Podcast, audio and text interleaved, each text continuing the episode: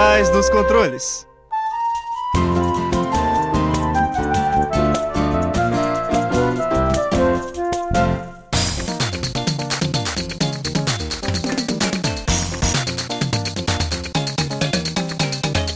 Fala ouvinte, seja muito mais que bem-vindo a mais um episódio da quarta temporada do Por Trás dos Controles, o programa que pluga você no mundo dos jogos.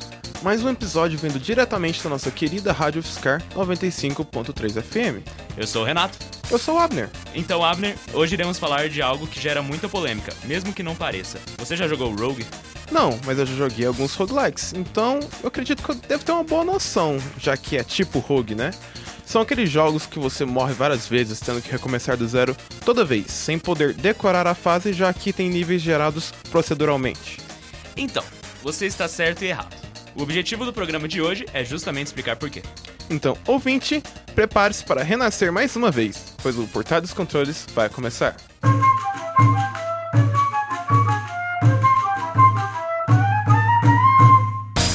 Hoje vamos falar sobre roguelike em mais um episódio do nosso quadro, Caracterizando Estilos. Para quem ainda está um pouco perdido no que disse, like no inglês pode ser utilizado para dizer que alguma coisa parece com outra. Então, roguelike é dizer que algo se parece com rogue. Para desvendar mais sobre essa polêmica, vamos ao nosso bate-papo. Roda a vinheta!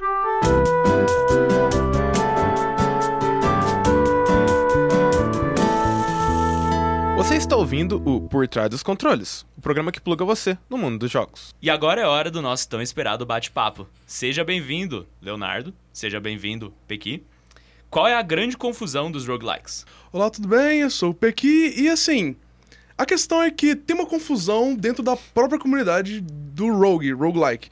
Porque assim, uh, pra gente que é só um jogador mais casual desse estilo, é só mais um, bom, só mais um estilo de jogo. A questão é que roguelike é algo que tem muita história. E para começar isso, a gente precisa voltar a tempos mais simples. Em 1980 foi lançado Rogue, um jogo que era assim, tinha vários diferenciais e ficou bem famoso por causa disso. Ele era bem hardcore, então ele era muito difícil, assim, era raras pessoas que conseguiam terminar o jogo de fato. Era muito comum o pessoal só tentar, tentar, tentar, se estressar e desistir no meio do caminho, porque uma das coisas que ele tinha era permadeath que é quando você morria, você não, tinha, você não salvava nenhum progresso disso. Você tinha que começar tudo de novo do zero, como se fosse a primeira vez jogando. Tinha também itens misteriosos meio que aleatórios, então assim, não tem aquela progressão clara do tipo, ah, eu peguei uma espada, essa espada tem mais dois de ataque, ou tem mais isso aquilo que me deixa mais forte. Não, só fala você pegou uma varinha, ou um pergaminho. O que isso faz? Boa sorte descobrindo. Você vai querer arriscar? Porque com isso poderia haver tantos efeitos positivos e negativos, o que deixava o jogo mais difícil ainda. Uma outra coisa que caracterizava o jogo era o fato que era uma exploração de masmorra. O que, assim, era bem interessante para quem para que já tinha cultura do RPG de mesa que também estava crescendo. Então era uma temática que estava bem em alta, digamos assim. É, o combate dele era feito por batalhas em turno, então você tinha um tempo para você parar, ver o que estava acontecendo, o que, que tinha em volta de você, o que, que poderia, o que, que poderia acontecer para você agir de fato. E, bem, era basicamente esse o jogo. Eles passavam numa caverna chamada Dungeons of Doom, que seria meio que as masmorras da Caverna da Perdição. E o objetivo era recuperar o amuleto de Yendor, que era só um amuleto mágico. E assim, era só um mote para você conseguir jogar o jogo. É, visualmente ele era bem diferente para os nossos padrões de hoje, porque ele era feito em arte em ASCII, que é o American Standard Code for Information Interchange, que é basicamente o que a gente usa para é, os comandos em teclado mais clássicos que a gente tem, todo o alfabeto, barras, traços, o mais, menos, enfim, esses símbolos mais padrões. É, e por causa disso, digamos que não era a coisa mais fácil de interpretar. Junto do jogo tinha o manual, e com ele você tinha a descrição de todas as coisas, porque, assim, você não vê um monstro vindo, você vê um S passando turno por turno, ficando mais perto de você. O que é SS? Eu não sei. Abre o manual e descobre. então, assim. Mas você pode falar, putz, esse jogo não parece tão divertido assim, só parece ser difícil. Ah, sim não, ele tem o seu público e, bem, a questão é que ele era instalado em todos os computadores da época. Então, nas universidades, da mesma forma que é, quando eu era mais novo eu jogava pinball no, no computador, a galera jogava Rogue.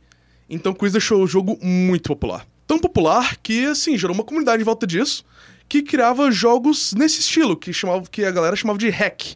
E tinha as versões do Rogue, com algumas, algumas modificações. Às vezes uma, uma raça nova, algum monstro diferente, novas classes pra você poder jogar, porque era tudo meio que medieval fantástico.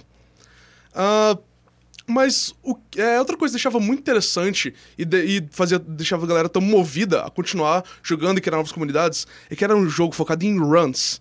Então era algo que você poderia literalmente sentar e falar, cara, eu vou fazer uma run agora, que seria você fazer, fazer uma jogatina do início até o fim do jogo, que dá pra você fazer uma, uma sentada só, já que é um jogo difícil, provavelmente você ia morrer em não muito tempo. Uh, teve um problema que foi gerado que acabou que, por ser um jogo que ficou famoso pelos padrões da época, acabou virando uma buzzword, que é, muita gente começou a chamar vários jogos de roguelikes, mesmo que começou a ficar meio não tão parecido com um rogue. E para algumas pessoas isso meio que foi um problema. É, tão, tão problema que meio que rolou um, um pouco de elitismo e a galera juntou os hacks, as melhores coisas que tinha do hack, e criou o NetHack em 1987 que assim, é um jogo grande, interessante, com várias features. Uma coisa muito legal é que ele continuou sendo desenvolvido até 2003. Isso é muito tempo de produção de jogo, é um jogo que foi constantemente atualizado. E em 2015 ele voltou para receber uns pequenos patches, mas assim, foi só acho que um ou dois por ano. E em 2019, em março, se eu não me engano, saiu mais um. E assim, o jogo é gratuito, porque coisa que o Rogue tinha que era bem legal, que era código aberto. Então era muito tranquilo para todo mundo ficar mexendo em cima. Mas bem, o tempo foi passando, o NetHack já era um jogo grande, mas o pessoal realmente ficou incomodado com o fato da galera ficar chamando jogos como roguelike, sendo que para eles não eram. Então, em 2008, e eu não estou brincando, fizeram uma conferência internacional, a International Roguelike Development Conference, em Berlim. que foi uma conferência internacional do desenvolvimento de roguelikes eles basicamente reuniram várias pessoas da Europa e dos Estados Unidos para discutir o que, que é um roguelike, o que ele tem que ter, o que, que faz um roguelike ser um roguelike de fato. E bem, eles de, de fato definiram. Eles colocaram é, fatores de alto valor, que de fato determina o que o jogo tem que ter para ser é, determinado como um roguelike, e fatores de mais baixo valor, que assim, não precisa ter, mas caracteriza bem. De alto valor, tem, bem, primeiro o ambiente gerado aleatoriamente, que era um diferencial de jogo, que era a geração procedural, né? E isso eles acreditavam que era uma parte fundamental do roguelike. E assim, isso é algo que é carregado muito pesadamente até hoje. Os jogos roguelike que você vê hoje em dia tendem a ter esse ambiente gerado ale aleatoriamente. O permadeath, que é a ideia de você ter que toda vez começar do zero. É, esse também era um grande diferencial que acharam que fazia muito sentido. O fato de ser baseado em turnos, o que hoje em dia você vê que talvez não seja mais tão comum mas na época era um big deal pelo fato de ser tão arriscado e tão perigoso, o fato de você poder parar e pensar no que você está fazendo era algo que deixava bem. É, é bem cl clássico. Você vai jogando NetHack ou Hack ou Rogue, é engraçado você ver alguém parado vendo uma tela parada por alguns minutos pensando: o que diabos eu vou fazer agora? uh, Bem, outra coisa é que o jogo tem que ser também é, baseado numa grade, ou seja, tem que estar dentro de um grid para você se movimentar apenas é, ou para cima para baixo, para direita para esquerda. É um jogo, você não tem uma movimentação 100% livre. Ah, e agora tem uns que talvez seja um pouco mais complicadinho de entender. Uma das coisas é o fato dele ser não modal. Mas bem, o que quer dizer isso?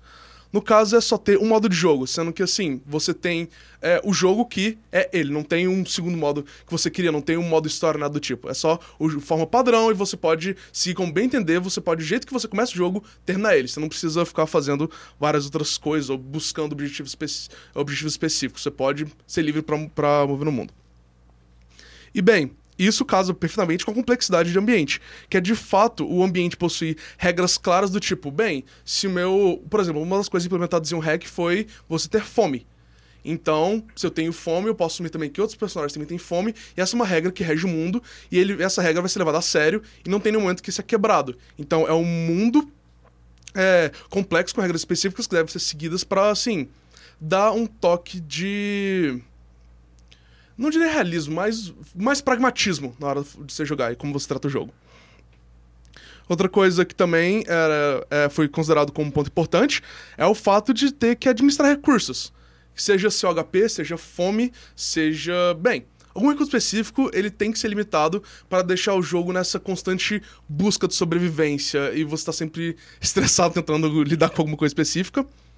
Uh, outro ponto é ele ser um hack and slash, que é basicamente o jogo não ser em volta de uma narrativa ou de diálogos, mas o jogo ser focado de fato em matar monstros e ficar procurando e matando esses bichos.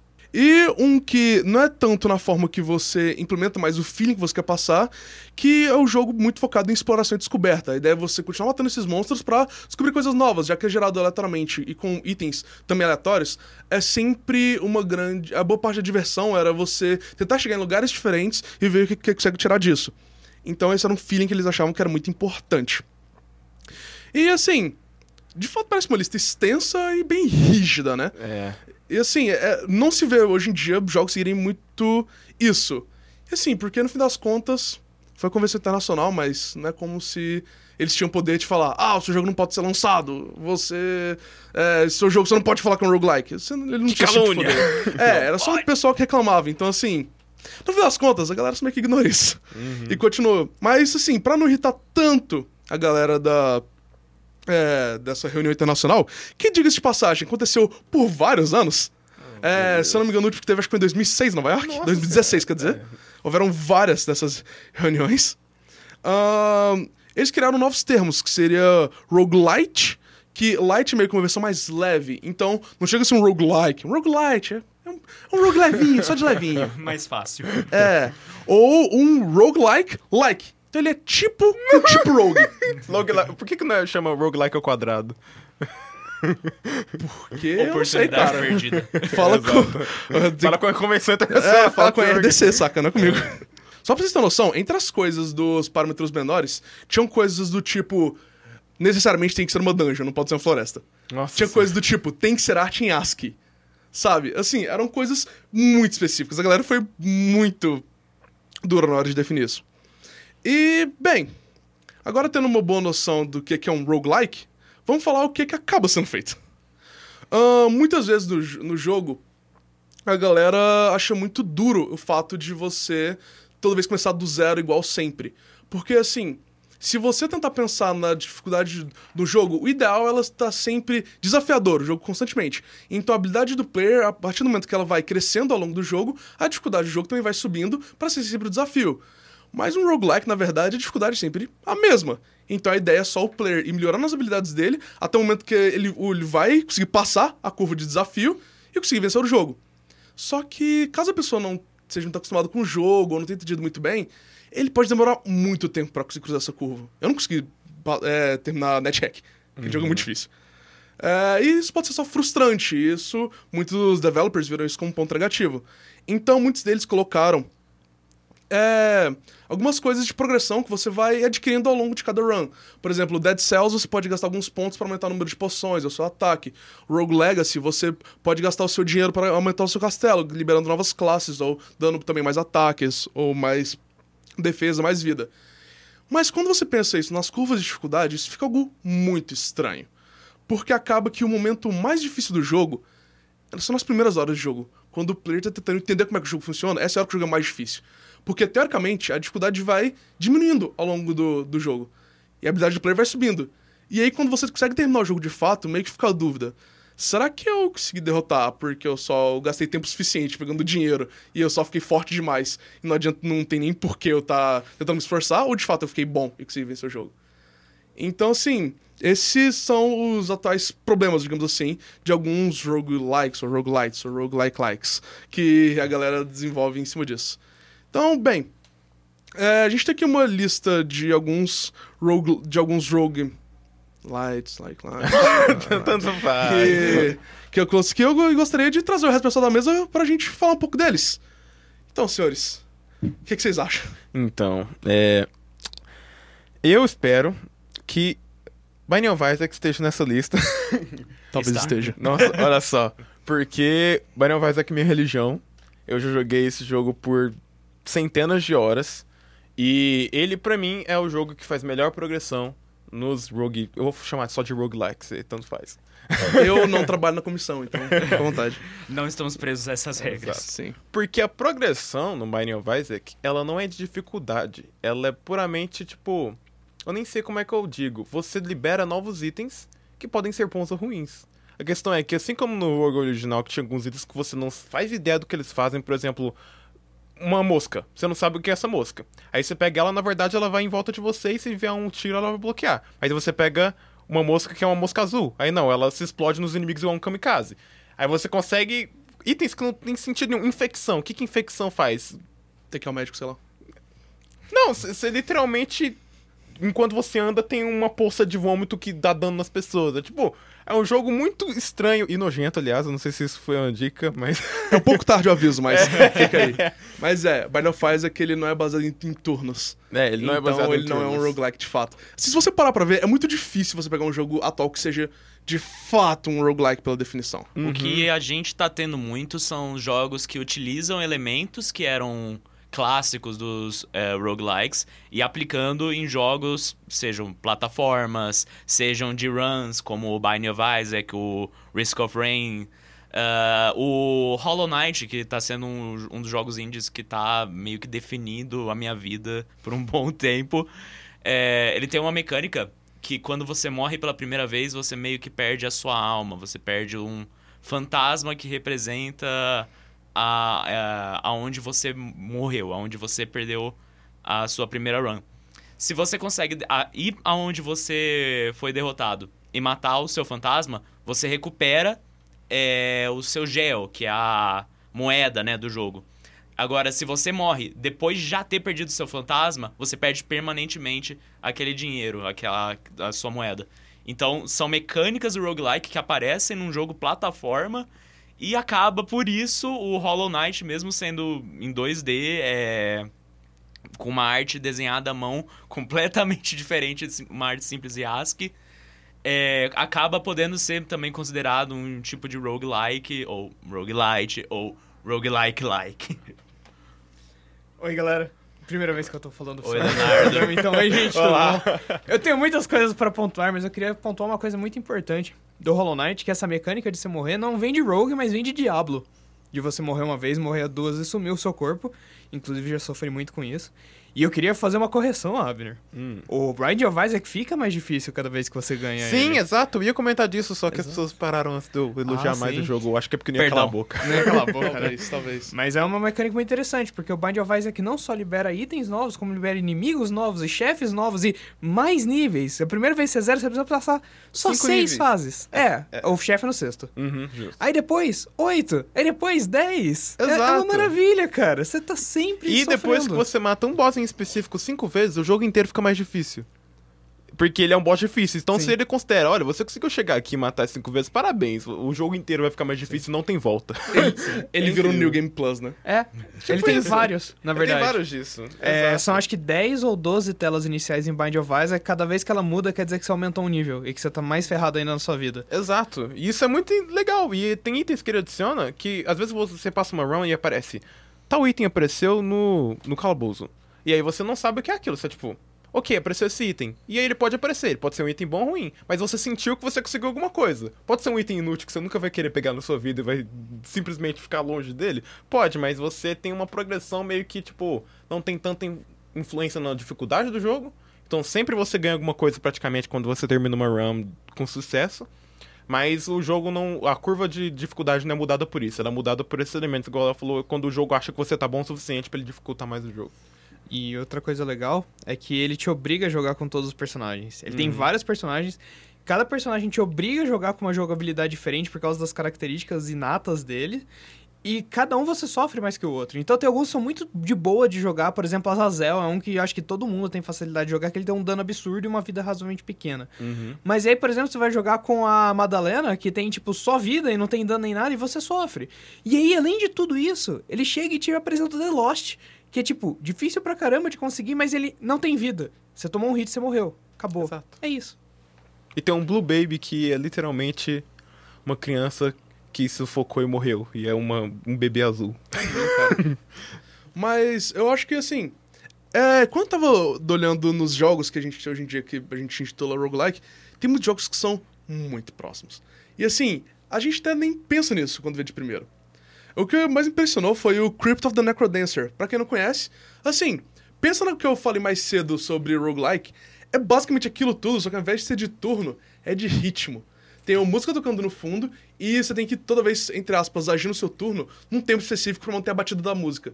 E assim, isso dá um, um passo a mais de dificuldade de como é que o jogo inteiro funciona, que é muito interessante. Obviamente, as, todos os inimigos, as criaturas são bem mais simples do que num rogue ou num net hack, mas assim, algo que assim, você começa a jogar e fala, ah, é um jogo de ritmo, acabou. Não, cara, isso é quase um roguelike puro. Assim, obviamente não tem a arte, ele tem uma, uma progressão questionável porque você consegue liberar novos itens que não necessariamente são mais fortes. Mas só que. E o sistema do Pairinho, velho? É, pois é. É, mas só que então, assim, ele é muito próximo. É muito interessante como eles conseguem aplicar as ideias de roguelike para jogos muito diferentes. É, outro que também achei muito interessante foi o Slay the Spire, cara. Slay the Spire é um jogo que, assim, ele ao invés de ser uma dungeon, na verdade são níveis andares que você tem que passar. E ao invés de ser turno, na verdade são é, turnos, mas não de combate de fato. É uma batalha de cartas, cara. É um jogo de deck building que enquanto você vai é, progredindo na, na masmorra, no caso subindo a torre, você vai conseguindo novas cartas, você tem que construir o seu baralho da forma mais forte e eficiente. E aí pega algo de. É, de um estilo de jogo muito diferente de cartas e mistura com roguelike, assim. É lindo, cara. Uma coisa que eu queria falar de Crypt of the Necrodancer é que o jogo foi tão bem recebido, mas tão bem recebido que a Nintendo contratou os caras para fazer uma versão com Zelda, que é o Cadence of Hyrule, uhum. cara, que ficou sensacional o jogo. É muito bom. Não sei, para quem já jogou Rogue, se você pegar o CryptoNomico desse, você vai reconhecer que o mapa é a mesma coisa, é o mesmo sistema, é o mesmo algoritmo, é tipo quadrados ligados por linhazinhas. Então, tipo, realmente ele foi bem fiel. Então, muito obrigado, Biki, por contar essa história pra gente. Muito obrigado, Léo, por participar aqui do bate-papo conosco. E, então, obrigado a todo mundo. Obrigado também a você, ouvinte, que depositou seu tempo no nosso programa para ficar mais ligado no que acontece no mundo dos jogos. Ouvinte, fique ligado agora para os nossos recados.